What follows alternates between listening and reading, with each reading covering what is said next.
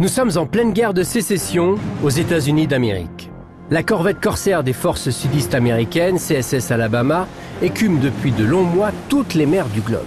En trois ans, elle a brûlé et coulé 65 bâtiments. Les nordistes ne rêvent que d'une chose, voir le CSS Alabama par le fond. Ils pourchassent le bateau partout jusque dans les eaux françaises, la France restait neutre dans ce conflit. Le 11 juin 1864, le CSS Alabama, commandé par le capitaine Raphaël Sems, se présente en rade de Cherbourg pour une escale technique. Informé de cette halte dans le port Manchois, le consul américain, Édouard Lier, fait prévenir la frégate nordiste Cœur Serge. La frégate, commandée par John Wilslow, qui connaît bien le capitaine Sems, car ils ont servi ensemble sur le même navire, se présente devant Cherbourg. Le 14 juin, il entre en rade et ressort pour surveiller un éventuel mouvement du CSS Alabama, ce qui arrive quelques jours plus tard. Le 19 juin, l'Alabama sort du port par la passe ouest. Il est 9h30 du matin.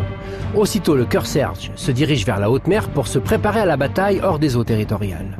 Les nombreux chars bourgeois et des touristes, attirés par le casino récemment inauguré, se rendent sur les hauteurs de la ville et sur les digues pour assister à la bataille quand la guerre devient spectacle.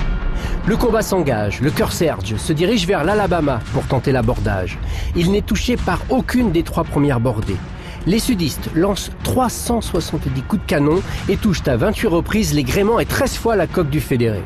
De son côté, il inflige 173 fois des coups plus dévastateurs à son adversaire. Une heure plus tard, l'Alabama commence à sombrer et hisse le drapeau blanc. Gravement endommagé, il coule face à la grande rade de Cherbourg.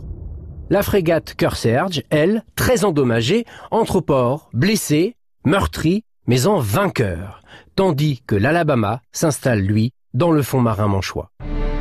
Son épave est découverte le 30 octobre 1984 devant Kerqueville par près de 60 mètres de fond. Cherbourg devient du même coup le seul site officiel de la guerre de sécession hors des États-Unis.